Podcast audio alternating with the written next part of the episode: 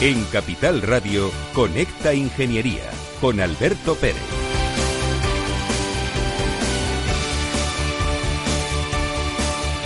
Buenos días España, buenos días ciudadanos. Mientras Feliz me prepara esa canción de golpes bajos, malos tiempos para la de Liga que vamos a escuchar de fondo, voy a comentar una serie de cosas interesantes. El capitalismo tiene una fecha de caducidad. Los sistemas económicos sociales han aparecido cuando era conveniente. Han tenido una duración de 250 años y cuando se han agotado han evolucionado al siguiente. Habrá una transición irreversible del sistema capitalista a otro sistema. La competencia está disminuyendo. Se están reduciendo el número de empresas, lo que se denomina tendencia al oligopolio. Grandes plataformas y empresas que están por encima de los países están ahí y las vemos y las tocamos. Pues tenemos el ejemplo de, por ejemplo, eh, Alphabet, ¿no? que es la, matriz de Google, Amazon, AliExpress. Sí parece que hay una perdón, relocalización o desglobalización. Pero el capital será más importante y viajará con más facilidad por el mundo al igual que el conocimiento. Las pymes o profesionales trabajan full time para los grandes conglomerados. A nivel social, como las personas, en nuestro ámbito, pues habrá más regulación. Vamos al modelo chino de identificación, donde existe un carácter meticuloso y muy sofisticado para controlar a las personas. Monitorización de cámaras, carne de puntos para premiar o penalizar comportamientos, hay estudios que en algún momento del siglo XXI indican que fabricar el 100% del Producto Interior Bruto del planeta hará que solo haga falta el 5% de la población mundial, es decir, 350 millones. Pero algunos lo bajan a 150 millones. Con la tecnología nos vende la idea de que se está destruyendo empleo, pero crea empleo. Lo cual es verdad, pero a día de hoy, por cada siete empleos que destruye, crea uno. Destruye un empleo de bajo o medio valor y crea uno de alto valor. Las actividades que requieren más presencia de personas van a ser las que van a tardar más en desaparecer, con aquellas que requieren una emotividad o asertividad. Javier Pérez de Vargas Cabrero, director gerente de la Real Academia de Ingeniería. ¿Qué te, suscita esta noticia? Bueno, lo que me suscita es que, es que el mundo está cambiando. Entonces, entonces no se trata de que nos preparemos a que, bueno, el cambio empieza mañana, es que el cambio ya ha empezado. Yo creo que a las personas lo que tiene que, bueno, que suscitarnos es ese planteamiento de, bueno, revisión de nuestra conciencia y sobre todo revangarnos y ponernos manos a la obra. Tenemos que adaptarnos, hay que cambiar, hay que facilitar este cambio entendiendo que será para bien. España tiene un par estructural entre el 16 y 17. Eh, va a haber muchísimo subempleo las personas a las que le hagan un contrato de dos horas al día, pues va a ocurrir, que puede ser indefinido incluso. Y, en otras cuestiones habrá trabajos eh, en otros lugares, en otras horas, y será un, compendio de, trabajos lo que tengamos, es decir, multitrabajo. ¿Esto realmente va a ocurrir, bajo tu opinión? Eh, Estoy convencido. Yo creo que tenemos que, retroceder a esa, esa, frase, a ese concepto de, aquel presidente estadounidense, de que quizá no tengamos que pensar tanto en lo que el país puede hacer por nosotros, sino en lo que nosotros podemos hacer para, para el país, sustituyendo país por empresa. De alguna manera, el profesional del siglo XXI, el que está teniendo éxito en este momento, es aquel con una conciencia muy clara de su propuesta de valor para la empresa. Una, propuesta de valor que de alguna manera tiene que converger con la hoja de ruta de crecimiento de las corporaciones. Las empresas están cambiando y los profesionales tenemos que cambiar de la mano de las empresas. Estas reflexiones que he introducido hoy en el programa no son mías. Por desgracia, no alcanzo el nivel que pueda tener Niño Becerra, doctor en Economía y catedrático de Estructura Económica del IQS School of Management de la Universidad Ramón Llull y autor de un libro que se llama Capitalismo 1679-2065, que habla de todo esto y que ya pueden comprar ustedes. Creo que la, la, empresa que, vamos, la editorial es Ariel. Em, Niño Becerra dice que, que España ha perdido el tren y que el desempleo estructural es absolutamente irreversible. España es un país pobre hay zonas ricas por descontado, pero en general es un país pobre. Refiere en un artículo magnífico de La Razón de estos últimos días que Tony Blair lo dijo muy claro, no hay derechas ni izquierdas, sino que hay una buena o mala administración de los recursos públicos. Esto es muy importante y, yo coincido mucho con Niño Becerra en lo que dice. Algunos lo podrán tildar de, de, digamos, de catastrofista, ¿no? Pero creo que el mundo ya ha cambiado y me preocupa muchísimo que estemos en una situación donde el paro estructural con estas cifras eh, nos deje, como está ocurriendo ahora, y lo ha dicho el Fondo Monetario Internacional, que España es la peor economía del mundo. Debemos de cambiar muchas cosas. Vamos a hablar de ingeniería y vamos a hablar con el director de la Real Academia de Ingeniería, que ahora nos contará qué es.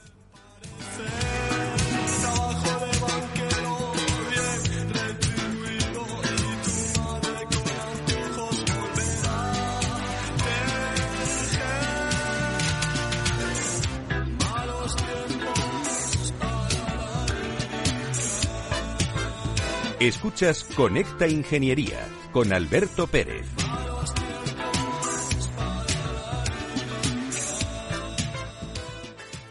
Según sondeos realizados por colegios profesionales, las licencias registran plazos de tramitación superiores a los 18 meses. Los encuestados afirman tener sentimientos de impotencia por los retrasos inaceptables y gravosos. En eCity, las licencias ya no son un problema. Gestionamos con celeridad tu licencia o declaración responsable de modo presencial o telemático. Te garantizamos trato personalizado, seguridad y solvencia. eCity es una entidad colaboradora urbanística del Ayuntamiento de Madrid con más de 10 años de experiencia. Solicita información, tu EQ de confianza, www.ecity.es. También puedes llamar al teléfono 914514499 o visitarnos. Estamos en la calle Jordán número 14 de Madrid. Acceso por el Colegio Oficial de Ingenieros Técnicos Industriales de Madrid. ¿Quieres ser empresa colaboradora del Cogitim? Gracias al convenio gratuito tendrás multitud de ventajas para tus empleados aunque no estén colegiados, tales como descuentos en formación presencial y online, acceso a proempleo para que puedas encontrar el perfil que más se adecue a tus necesidades y aparición en nuestras publicaciones y web, entre otras. Hoy más que nunca, colaboremos juntos. Puedes llamarnos al 91 448 2400. Estás escuchando Conecta Ingeniería.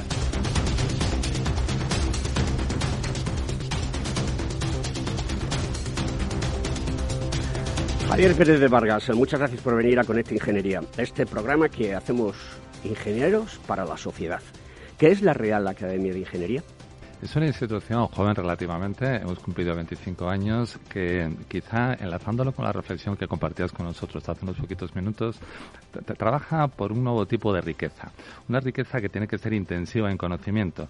de alguna manera, eh, eh, el concepto de riqueza al que nos dedicamos es esa riqueza tecnológica, esa riqueza de innovación, de emprendimiento, que de alguna manera tiene una relación muy clara con la ingeniería. Los ingenieros. Eh, ¿Por qué tienen tan poco peso específico en nuestro país? Y te voy a poner un ejemplo. Eh, creo que la empresa se llama Sintel, ¿no?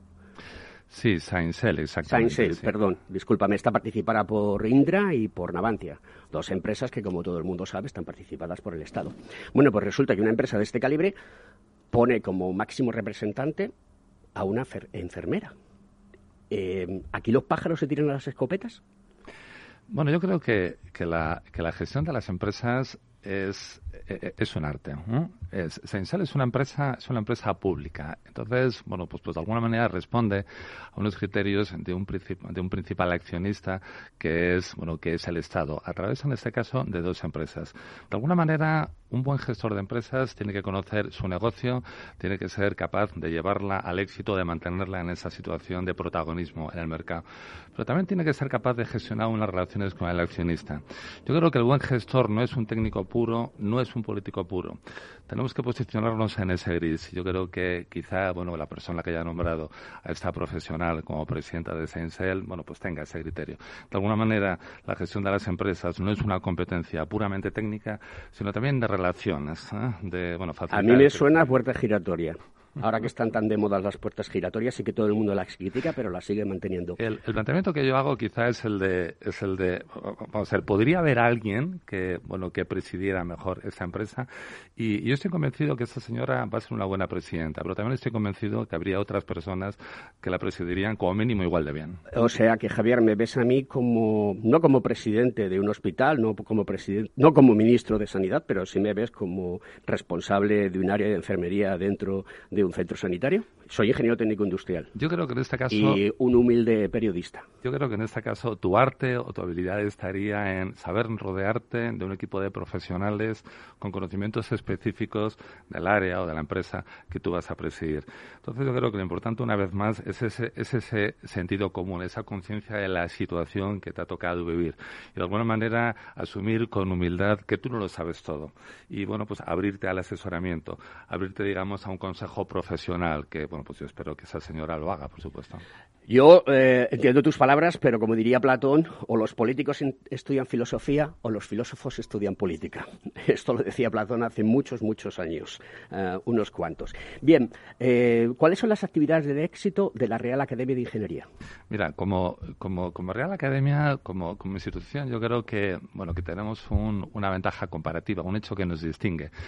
A mí siempre me gusta presentar mi, institución como una Real Academia con ventanas a la calle y ventanas abiertas, que yo creo que es un hecho fundamental.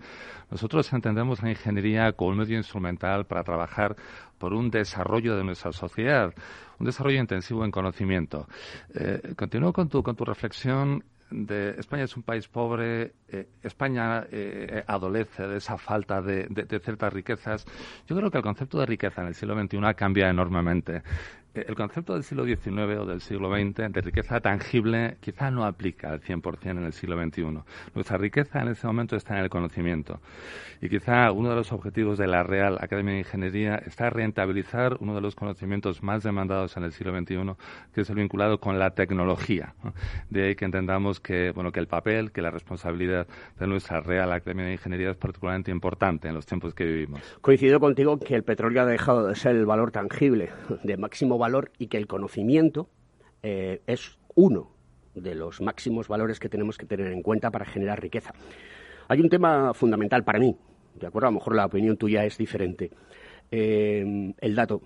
El dato es eh, ese elemento chachipiruli que es el que proporciona información, bien tratado, conocimiento.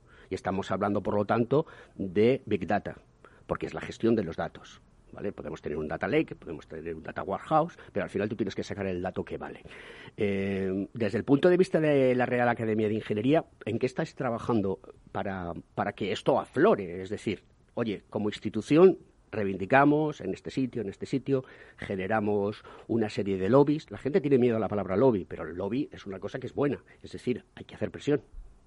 Coincido contigo, Alberto, que el, que el dato es el nuevo oro y consecuentemente desde la Real Academia de Ingeniería estamos trabajando en, bueno, pues un análisis de la responsabilidad de la gestión de los datos. Hay ciertas áreas que son fundamentales. Alrededor del dato nos encontramos con, bueno, pues una, una, una línea de desarrollo relacionada con la inteligencia artificial. Que, que, queramos que no, quizá si la dejamos ir se está pervirtiendo y manejo con mucho, con mucho cuidado este término.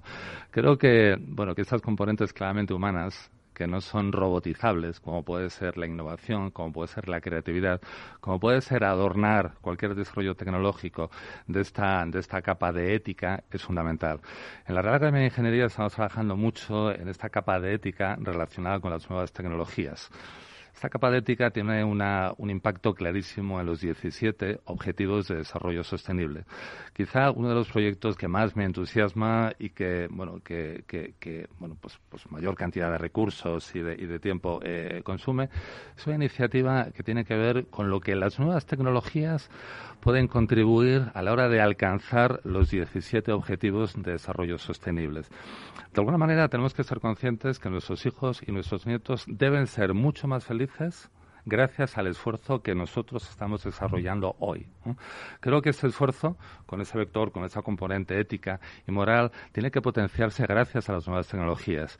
Y de alguna manera, desde la Real Academia de Ingeniería estamos impulsando, digamos, esta, esta ingeniería centrada en la persona, estas nuevas tecnologías con esa componente ética. En tanto que va a ser mandatoria que desde el momento que nos levantamos hasta que nos acostamos estamos disfrutando de las nuevas tecnologías, tenemos que esculpirlas, tenemos que diseñarlas de manera que coexistan con el ser humano de una forma respetuosa.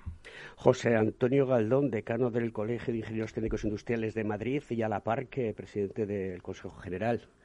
Buenos días. Muy buenos días, Alberto. Un placer. Te veo, te veo muy bien. Nada, aquí concentrado y escuchando atentamente a Te he visto tomar notas y yo creo que tienes alguna pregunta preparada para Javier. Bueno, no, sí, estaba, bueno, eh, enlazándola con la última, ¿no? Yo creo que un poco con la, con la cuestión de la inteligencia artificial, que yo creo que nos preocupa muchísimo, sobre todo en el ámbito de la ingeniería, que no solo somos, mm, bueno, en el ámbito de la ingeniería y las profesiones en general, ¿no? No solo tenemos que utilizar todos esos avances tecnológicos, sino que además también tenemos la responsabilidad de protagonizar esos avances tecnológicos y hacerlos precisamente con esa ética o con esos topes o con esos resortes ¿no? que, creo que tienen que, caracterizar. Y, ah, Tenemos que ser creadores, creatividad. Creadores, pero siempre yo, y siempre lo utilizamos así, ¿no? Y lo hacemos también desde el ámbito de la propia unión profesional, desde, desde nuestro propio eh, los códigos deontológicos y las normas de conducta que utilizamos en las profesiones, ¿no? Y yo creo que, que esa yo creo que tiene que ser la base, ¿no? Y, eh, y el tope para que seamos capaces de, de de ponerlo de poner en marcha y que realmente sea eh, algo útil para, para la sociedad yo ya aprovechando no que estás aquí no sí que te quería te quería lanzar una una pregunta porque bueno nosotros venimos colaborando con la con la Real Academia de la Ingeniería durante eh, muchísimo tiempo ya a nivel de Consejo General y sabemos realmente todo lo que estáis haciendo y, yo te quería pedir empezando, ¿no? Porque yo sé que Alberto ya ha sido bastante incisivo, ¿no? En algunas en algunas preguntas, pero yo sí que te quería preguntar eh, ¿cuál es tu percepción de la situación actual me da igual lo que diga el Fondo Monetario Internacional sobre la percepción que tiene la economía española y tal. ¿Cuál es tu percepción desde, desde la Real Academia de Ingeniería y qué crees que se debería hacer para eh, mejorar, ¿no? ¿Cuál crees que sería el camino? Desde un punto de vista siempre profesional, como tú eres y representas, que te conozco ya muchísimos años. Es una, es una pregunta interesante y complicada. Yo creo que la, que la situación en España es, es, crítica. Entonces yo creo que bueno que tenemos que percibirla como una, como una llamada a la, a, la, a la unidad, a la cohesión, a, a la conciencia común de que bueno de que tenemos un gran problema y de alguna manera únicamente con un esfuerzo conjunto, coordinado y con inteligencia seremos, seremos capaces de salir de esa situación. Yo creo que, bueno, que la solución tiene que ser intensiva en conocimiento, como comentábamos hace unos minutos. Yo creo que las, que las soluciones tienen que, bueno, pues compartir un atributo que es el de soluciones profesionalizadas.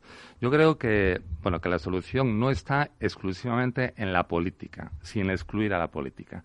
Creo que tenemos que ser capaces de generar un equipo de trabajo, un equipo de sueño, un Dream Team, que de alguna manera cuente también con políticos, pero que cuente con profesionales. No exclusivamente del área de la ingeniería, pero dejando muy claro que la ingeniería posiblemente tenga más de la mitad de la responsabilidad a la hora de solucionar la situación crítica que estamos viviendo en España en este momento. Yo, por, por carácter, me, me conoces, José Antonio, soy, soy, soy positivo, intento ser eh, optimista sin ser ingenuo y yo, creo que España va a salir enormemente reforzada de esa situación. Creo que ese, ese concepto que yo llevo escuchando desde que salí de la, de la Escuela de Ingeniería hace, hace más de 25 años, ese concepto de la evolución, del cambio de, modelo productivo, ahora vamos a tener que hacerlo por el artículo 33. Yo, yo, creo que los últimos, que los últimos gobiernos, los últimos 15 años, si bien han manejado ese lugar común quizá como herramienta electoral, creo que no han sabido mm, materializarlo ni por poco, ni, ni, de cerca. Ahora creo que no va a quedar más remedio que atacar este reto del cambio de modelo productivo. Yo estoy convencido que si esperamos que ese cambio parta de la clase política, podemos esperar sentados porque va a ser muy complicado. Creo que lo que toca ahora simplemente es ese ejercicio de trabajo en equipo, de cohesión, de romper barreras, de remangarnos y empezar a trabajar. Hoy, tenemos en el programa la voz de la Real Academia de Ingeniería a través de su director gerente, pero a lo que has dicho, uh, tú hablabas 15 años, ¿no?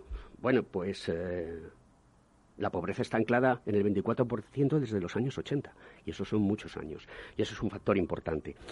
Eh, hablas de conocimiento, que estoy de acuerdo contigo, hablas de mm, cooperación, colaboración, el mundo es colaborativo totalmente, la tecnología así nos lo está mostrando hoy en día, pero par 10, debemos de presionar, debemos de apretar, debemos de hacer ver a la sociedad que la transformación forma parte de una necesidad vital. Y yo eso no lo estoy viendo en la sociedad. Y te voy a poner un ejemplo. De los 140.000 millones que España uh, va a recibir de la Unión Europea para lo que llaman reconstrucción y resiliencia, la semana pasada lo vimos en los medios de comunicación donde el gobierno presentaba este proyecto. En los mentideros que saben, y yo participo en esos foros, eh, la preocupación existe porque no tienen claro cómo se va a repartir el dinero. Pero ya no solamente lo decimos nosotros uh, en los foros, sino que te coges cualquier periódico importante o medio de comunicación eh, en Europa y no confían en que seamos capaces de hacerlo. Esto ¿Cómo nos lo comemos? ¿Con patatas? Mm, yo creo que, eh, bueno, que eh, arrastramos una, una, una estela como, como nación, una, una estela de, de, país con, con, malos vicios. Creo que cuando, cuando escuchamos cuando escuchamos bueno estas cifras tan tan impresionantes de bueno de los de los más de 100.000 millones creo que bueno pues tendemos a caer en, la tentación de la cultura del, subsidio ese dinero no tiene que valer para reforzar la cultura del subsidio, sino la cultura de la generación de riqueza. Y ahí tenemos que, enfocarnos. Generación de riqueza más que subsidio. Muy bien, pues vamos a continuar con el programa, pero tenemos que dar paso, como siempre, a nuestras noticias, publicidad y demás. Querido Félix, adelante. Estás escuchando Conecta Ingeniería.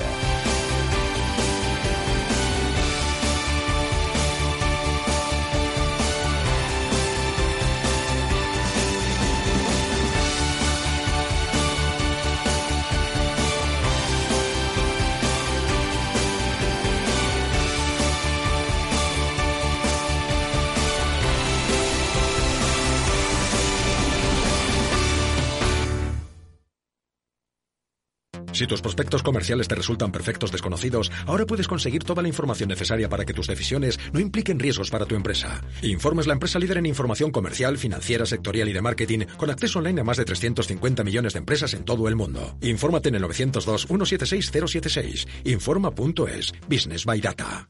A continuación, podrán disfrutar de la obra clásica compuesta por Beethoven, en Do menor, durante su madurez. El arte es solo para unos pocos. ¿O no? Con la inversión ocurre lo mismo. Renta 4 Banco te ofrece más de 500 cursos de inversión gratuitos para todo tipo de inversores. Entra en r4.com e inscríbete. Renta 4 Banco, tu banco especialista en inversión.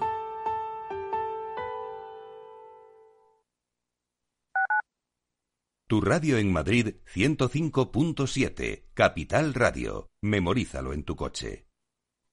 El mundo cambia, el clima cambia. ¿Y si cambias la forma de tener un coche? Con el renting de Banco Sabadell tienes una amplia gama de vehículos sostenibles. Desde 249 euros al mes iba incluido y sin entrada. Así te olvidas de la contaminación, el seguro y el mantenimiento. Infórmate en nuestras oficinas o en bancosabadell.com y cámbiate a Eco. Banco Sabadell. Estar donde estés en forma de U, como una V, W, una L, signo de Nike. Sopa de letras. ¿Cómo será la recuperación tras la pandemia? ¿Qué escenario dibujan los principales expertos de la economía española? La evolución global de la curva de la propagación de la pandemia es preocupante. es preocupante. Los posibles escenarios económicos en Capital Radio.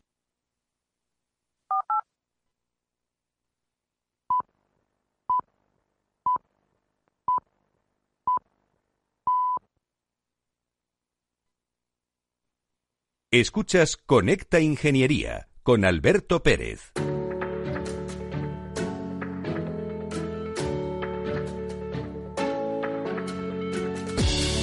Bueno, pues vamos allá con nuestro Consejo de Seguridad, que en esta ocasión nos lo trae el Consejo de Ingenieros Industriales, que además de todo pone encima de la mesa la discusión sobre la normativa de seguridad industrial recogida en el Reglamento de Instalaciones Térmicas en los edificios. El RIT es la normativa básica por la que se regulan las instalaciones de calefacción, climatización, agua caliente sanitaria y ventilación en los edificios no industriales. Y hoy en día la ventilación es muy importante porque la calidad de aire interior cada día coge mucho más fuerza como consecuencia de la pandemia. Las limitaciones que establece este reglamento se refieren a tres aspectos fundamentales. Las condiciones higiénicas sanitarias, las de ahorro de energía y las condiciones de seguridad. Y es respecto a la seguridad industrial, particularmente en el campo de las salas de calderas y en concreto en las de gas, en donde nos encontramos que el reglamento incurre en ciertas contradicciones que sería interesante resolver. Yo añado, hay que resolverlas, cortita y al pie. Las salas de caldera de gas se regulan por la norma UNE 60601, que recuerdo que si están incluidas en algún tipo de legislación son de obligado cumplimiento. Pero también en el propio reglamento figuran prescripciones acerca de estas calderas de gas, prescripciones en muchas ocasiones contrarias a lo establecido en la norma UNE. Por eso hay que revisarlo. Esto es importante y aquí los ingenieros somos especialmente meticulosos y queremos aportar a la sociedad. Dada la próxima reforma a la que se verá sometido este reglamento, desde el Consejo de Ingenieros Industriales consideramos que sería una buena ocasión para fijar como norma cumplir la UNE en las salas de calderas de gas, eliminando el reglamento perdón, eliminando del reglamento el resto de las disposiciones que hasta ahora generan dudas en su aplicación.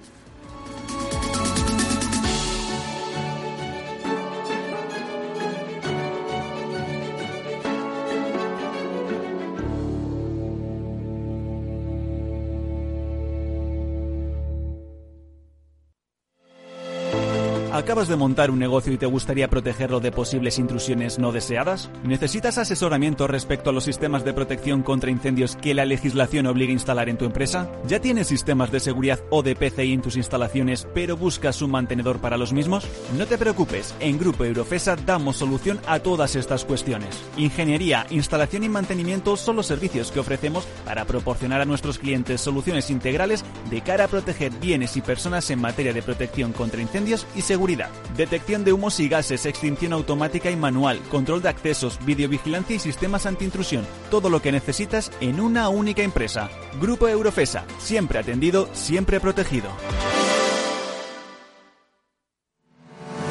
¿Estás colegiado en el Cogitim? ¿Piensas que por no visar no necesitas la colegiación? El colegio es tu mejor aliado. Siempre estará en tu desarrollo profesional, ofreciéndote servicios como asesoramiento técnico, legal, laboral y fiscal, además de numerosas herramientas competitivas como formación presencial y online, acreditación de PC Ingenieros, software técnico, networking y otras muchas. Porque creemos que trabajando juntos podemos construir una sociedad mejor. Colégiate. Más información en www.cogitim.es.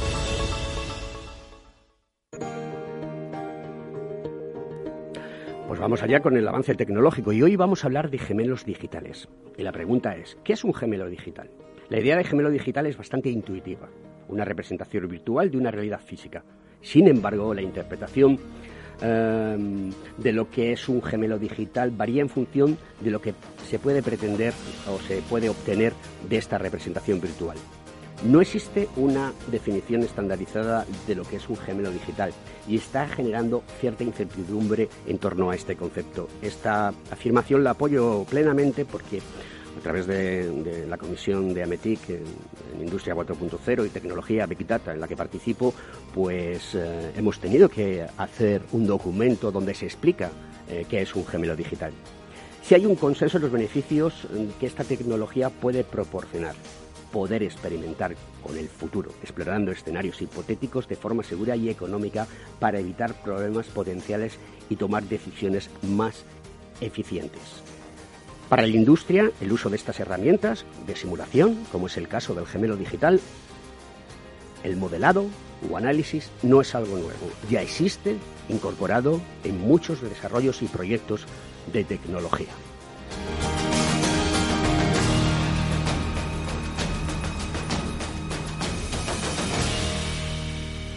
Escuchas Conecta Ingeniería con Alberto Pérez.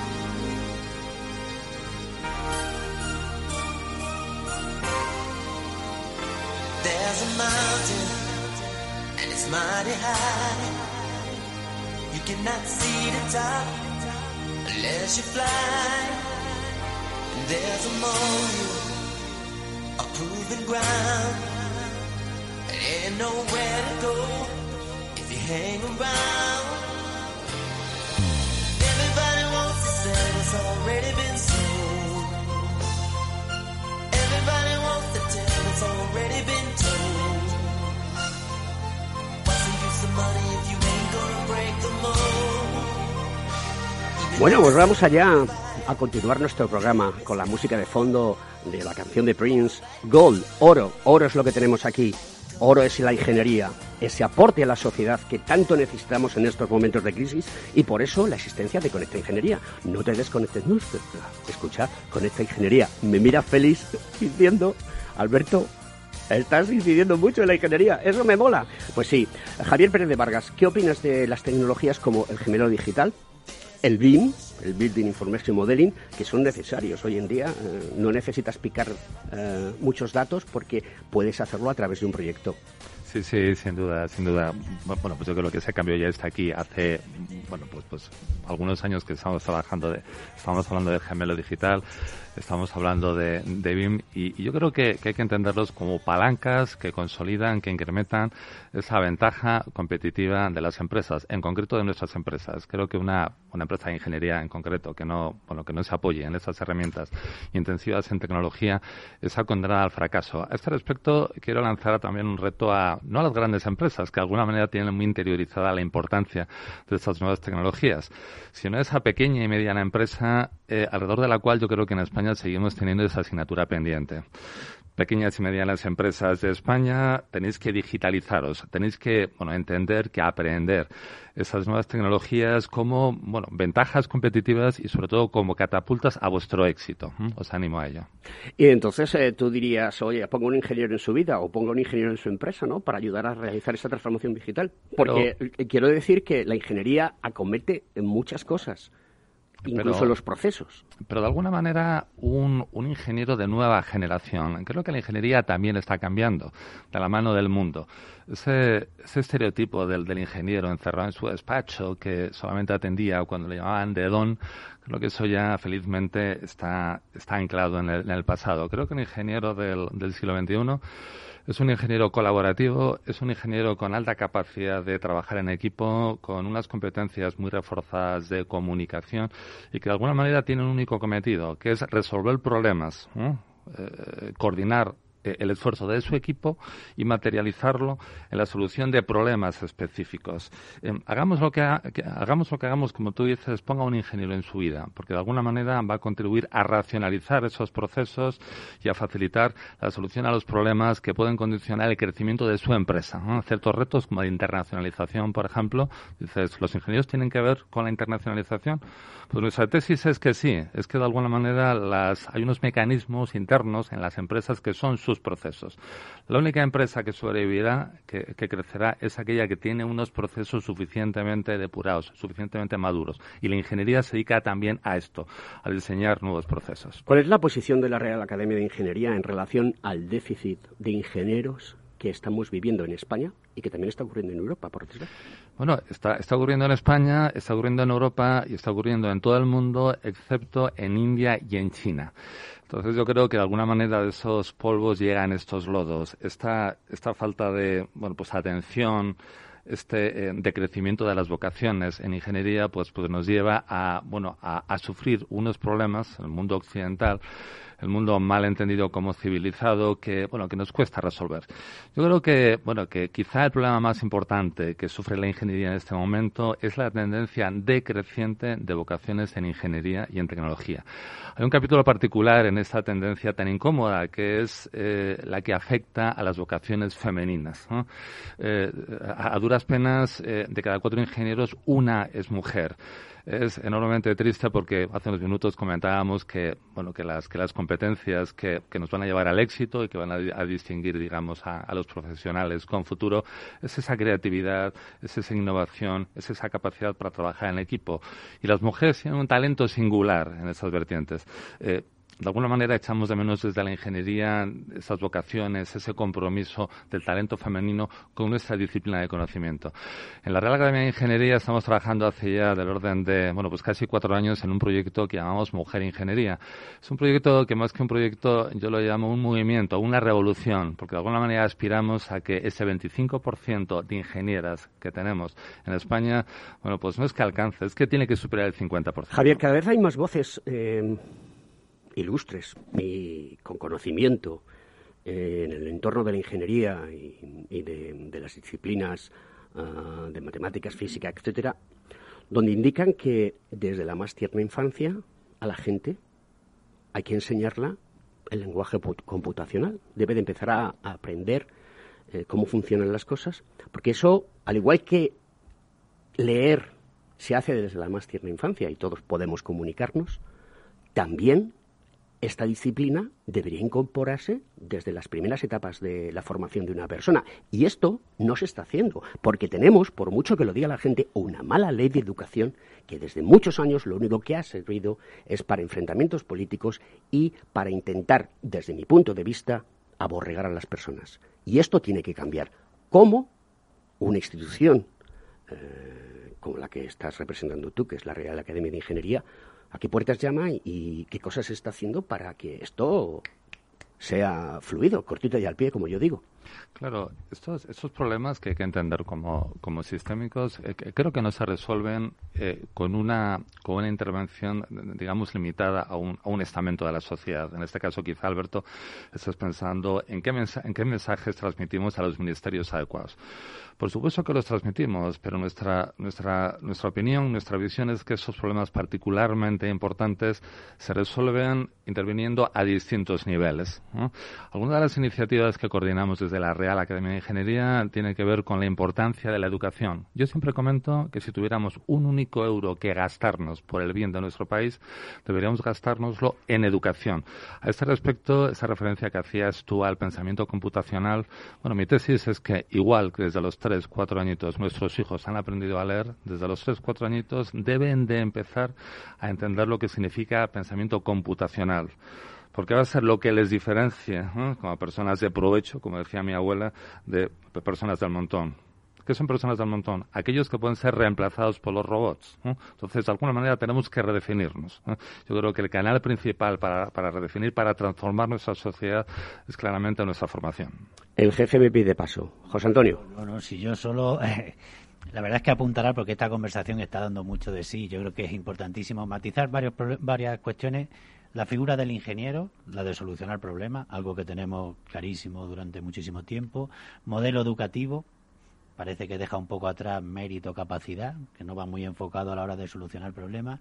Y es que me venía a la mente, bueno, este, este pasado viernes participé en una jornada de networking en Sevilla, lo hice a distancia, utilizando las tecnologías, en una jornada de networking que se realizaban y, lo voy a enlazar un poco con tu, con tu faceta de ingeniero naval, ¿no? O sea, desde la nao Victoria, bueno, la réplica de la nao Victoria, una nave que hace 500 años dio la vuelta al mundo.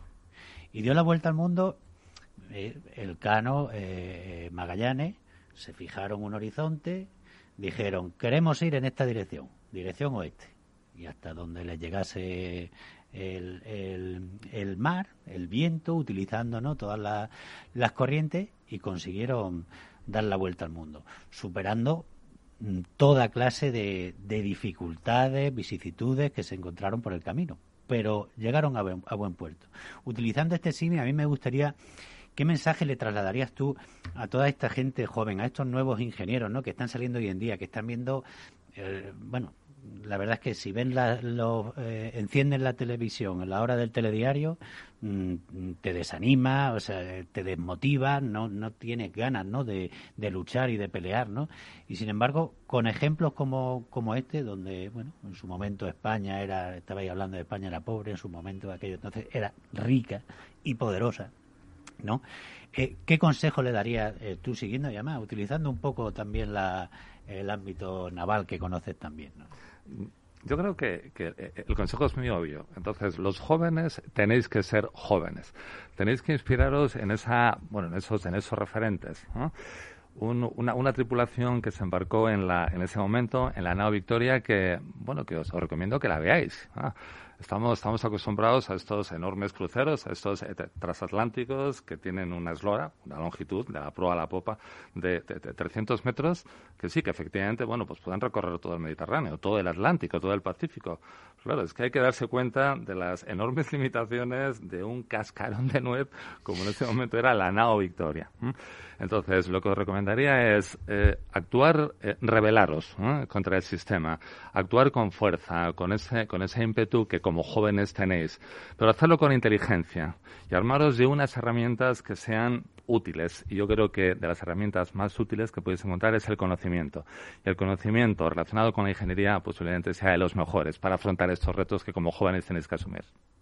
Ya sabéis que Nietzsche, eh, uno de mis filósofos favoritos, eh, apostaba siempre porque la moral eh, había que estudiar, analizarla y la moral establecida había que cambiarla. Por eso la famosa frase de Dios ha muerto, que a mucha gente le, supone un pensamiento conflictivo, pero que hay que leer a Nietzsche para saber lo que quiere decir.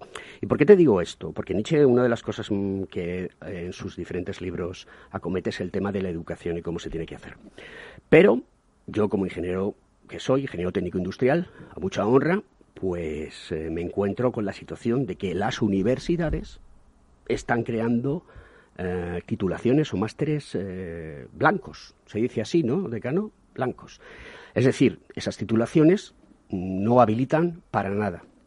Y eso me preocupa, que se esté ofreciendo desde el mundo de la universidad este tipo de titulaciones, donde tú a una persona que va a ser en el futuro ingeniero, se encuentra que luego después no puede ejercer la profesión porque no tiene esos títulos habilitantes.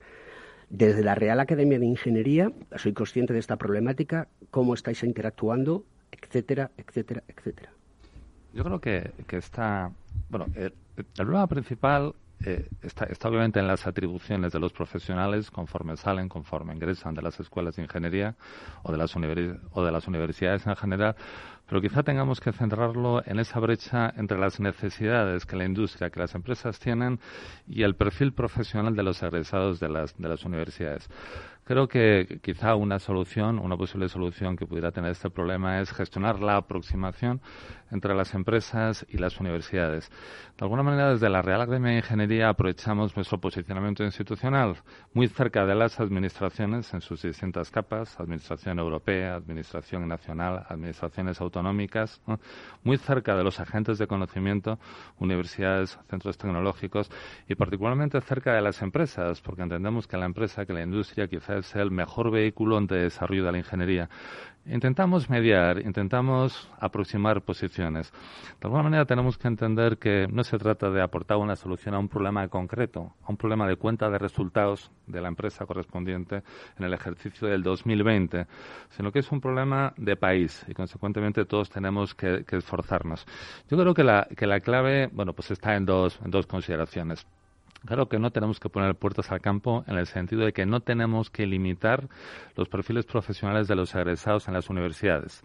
Perfiles profesionales efectivamente con atribuciones, con competencias profesionales, pero otros pueden ser perfiles mucho más abiertos.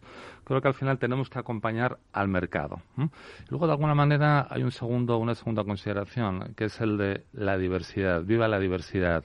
Hay que romper las barreras En mi época, cuando yo era joven, y Alberto, tú y yo somos de edades muy, muy similares, bueno, pues yo creo que nos, en fin, que nos, que nos separaba eso de, oye, tú eres de ciencias o de letras. Entonces yo creo que, bueno, que la clave, y tú eres un exponente singular de, de ello, está en abstraernos de esas barreras. Creo que el buen ingeniero es el ingeniero humanista y creo que el buen especialista en humanidades es aquel que también disfruta de ese pensamiento computacional que comentábamos hace unos minutos. Creo que la única barrera buena es la barrera que está derribada. Una pregunta para los dos, porque los dos representáis eh, aquí conjuntamente, bueno, eh, el decano a varias instituciones, el Colegio de Ingenieros Técnicos Industriales de Madrid, graduados en la rama industrial, al Consejo General, en Unión Interprofesional, tú la Real Academia de Ingeniería. ¿Cómo estáis percibiendo mm, la actitud de la Administración ante esta situación que estamos viviendo ahora mismo? ¿Qué le pediríais a la Administración? Yo sé y soy consciente de ello que el trabajo que estáis realizando es intentar que nos escuchen, que nos hagan caso y que participemos más en las situaciones. Pero claro, me vais a permitir otra vez eh, eh, el reflejo de lo que hablábamos antes. Es decir, si en una empresa de tecnología pura y dura, de industria, ponemos a una enfermera como presidenta, pues la realidad es que se me caen los palos del sombrajo. Decano. Sí, bueno, yo creo que Javier ha dado antes ya la, clave, ¿no? Hace, hace muchísima falta más participación y que se escuche mucho más al ámbito profesional. Y si en esto, yo creo que en el ámbito de la ingeniería, ahora mismo parece ser que hay dos vectores, yo creo que esenciales para el desarrollo del país, que estamos hablando, y, nos lo están repitiendo constantemente, ¿no? Hasta incluso de dónde vienen los fondos, para qué son, estamos hablando siempre de digitalización y transición ecológica, energética, ¿no? que parece que van a centrar un poco toda la, actividad ¿no? empresarial e industrial. Y ahí tenemos muchísimo que decir los ingenieros. Yo creo que nos tienen que un poco escuchar en el ámbito de la ingeniería. Nosotros siempre somos, como corporaciones de derecho público, leales colaboradoras de la Administración. Y aquí nos tienen siempre para colaborar, para sumar. Yo creo que, es lo que hace falta, ¿no? Sumar y colaborar. Y no vendría nada mal que también diésemos esa imagen de unión a la. A, todo el mundo, al resto de, al resto del mundo, ¿no? Para que generásemos esa confianza que necesitan los inversores para, para, para no sé, cuando quieren eh, eh, realizar cualquier eh, nueva actividad, cualquier nueva inversión. Yo creo que, que ellos van a invertir donde vean un país que tenga una cierta estabilidad, que tenga ese talento, que yo creo que sí que lo, lo tenemos, lo tienen todos los profesionales que, que, forman este, este maravilloso país y que sean capaces de que, que les permita esa seguridad jurídica ¿no? Para, para, para, realmente mantener y realizar estas inversiones en este, en este maravilloso país. Yo creo que esa sería un poco la, idea fundamental. Vamos a poner a prueba los conocimientos de ingeniería de Javier Pérez de Vargas, que es el director gerente de la Real Academia de Ingeniería. Eh, los vectores de los que ha hablado eh, eh, nuestro querido decano son una magnitud física, que tienen un módulo, es decir, cantidad, tienen una dirección, es decir, una orientación, y tienen un sentido. ¿Cuál es el módulo, la dirección y el sentido de la ingeniería que apuesta por ella la Real Academia de Ingeniería? Bueno, yo creo que... Esta te ha gustado, ¿eh? Sin duda, sin duda. Yo creo que que la, bueno, que la dirección tiene, tiene que ser claramente, y el sentido tiene que ser claramente hacia un progreso social. Creo que la única ingeniería buena es la ingeniería centrada en la persona y en nuestra sociedad. Es ingeniería que resuelve problemas, es ingeniería que genera empleo, es ingeniería que hace que todos vivamos eh, mejor, que nos consolidemos como, bueno, pues como país, que nos consolidemos como, como pero vivir, pero vivir mejor eh, supone también, Javier, perdona que te interrumpa, eh, que hay que trabajar, que hay que esforzarse, que hay que tener una meritocracia y que tienes que ser una persona que realmente conozca que desde el punto de vista de la ingeniería estás aportando a la sociedad como tú dices. Pero es que yo creo que se adolece en este país llamado España, muy querido por todos nosotros, de esos aspectos de trabajo, esfuerzo, colaboración y eh, disciplina para poder optar a cosas mejores, que nos den realmente lo que estamos hablando, es decir, bienestar social. Bueno, yo creo que, que, los que pinamos canas ya, pues, bueno, pues, pues quizá hemos vivido este cambio. Entonces, entonces si me dijeras, oye, ¿cuál es el, quizá el peor cambio que, que has percibido en los últimos 20 años? Eh, tendría que responder con mucha pena que quizá es la degradación de la cultura del esfuerzo que estamos sufriendo. Entonces, bueno, pues cuando yo estudiaba, cuando yo, yo soy de los de la EGB, efectivamente, pues había una relación muy clara entre el esfuerzo, bueno, que tú, que tú, que tú hacías, eh, personal, horas de estudio, horas de tutoría con tus profesores, eh, eh, tiempo invertido en resolver este problema o en, o en analizar este, este texto, y de alguna manera tenía una recompensa.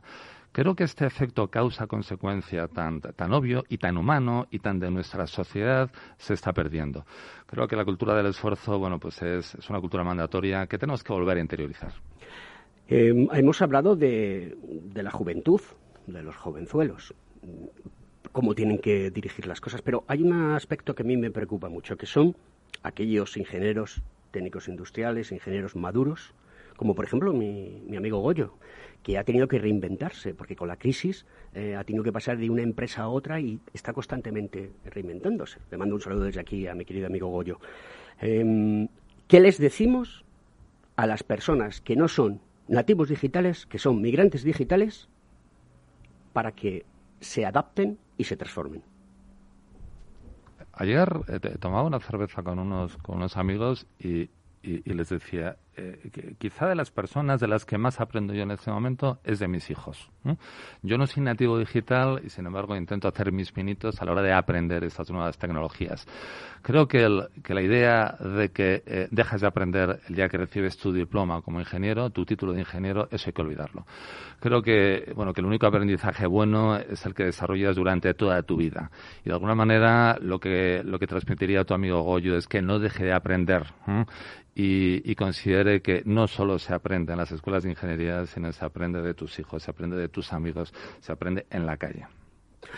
Decano, ¿qué te ha parecido la entrevista hoy a, Javier Pérez? Yo creo que ha puesto la ingeniería en el foco, en el centro y que tenemos que seguir sobre todo los consejos que nos ha ido dando, ¿no? Yo creo que, que al final ha estado muy muy acertado, ¿no? En todas sus apreciaciones y sobre todo pues también eh, le agradezco ¿no? ese entusiasmo, esa ilusión que pone también en todas sus intervenciones y esos sabios consejos ¿no? que, realmente tendríamos que ir recogiendo todos y, y utilizarlos. Así que muchísimas gracias, Javier. Le hemos dado cera, pero no solamente vale dar cera, hay que pulir cera. ¿Os acordáis de la película, no? Entonces, dar cera, pulir cera. tenemos Karate Kid. Tenemos, tenemos que el profesor Miyagi, me parece recordar que se llamaba tenemos que pulir.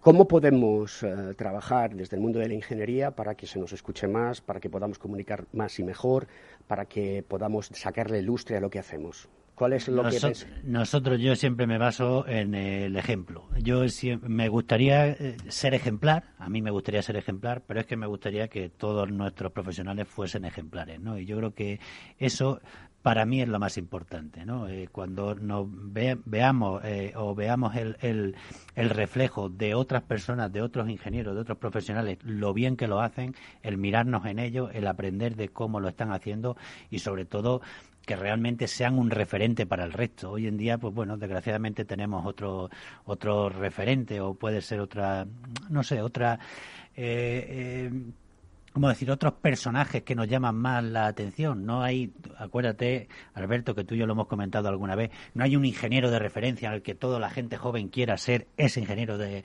referencia. Tú y yo hablábamos de MacGyver, ¿no? Sí, sí, sí, sí, sí, Anda que no me has dado guerra con MacGyver. Le voy a decir a Félix que el próximo día ponga MacGyver de fondo para la música de MacGyver. Eso ya en plan broma, ¿no? Pero sí que, sí que realmente, siendo ejemplares, yo creo que seremos capaces de construir una sociedad muchísimo mejor. Y eso es lo que, bueno, yo mm, trato de hacer todos los días que me levanto. Desgraciadamente no lo consigo. Se nos acaba el tiempo. En la radio el tiempo es como el agua entre las manos. Despedimos a Javier Pérez de Vargas. Eh, muchas gracias por venir a nuestro programa, por transmitir la labor de la Real Academia de Ingeniería. Decano, un placer como siempre tenerte aquí apoyándome y vamos a seguir haciendo radio aquí en Conecta Ingeniería todos los miércoles de 10 a 11 en Capital Radio, tu radio.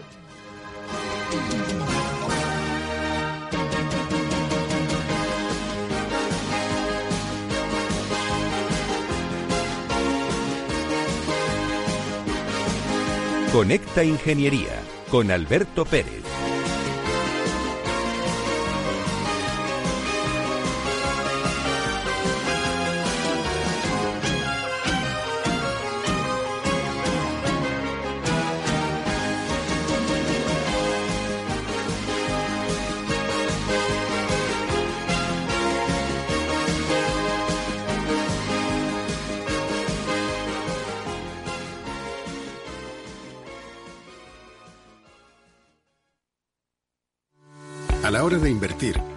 Diferencia entre la convicción y la palabrería está en el grado de compromiso que eres capaz de asumir. El nuestro es este. En Finanbest solo ganamos si tú ganas primero. Conoce todas las ventajas del Result Investment. Tienes mucho que ganar. Finanbest, tú ganas.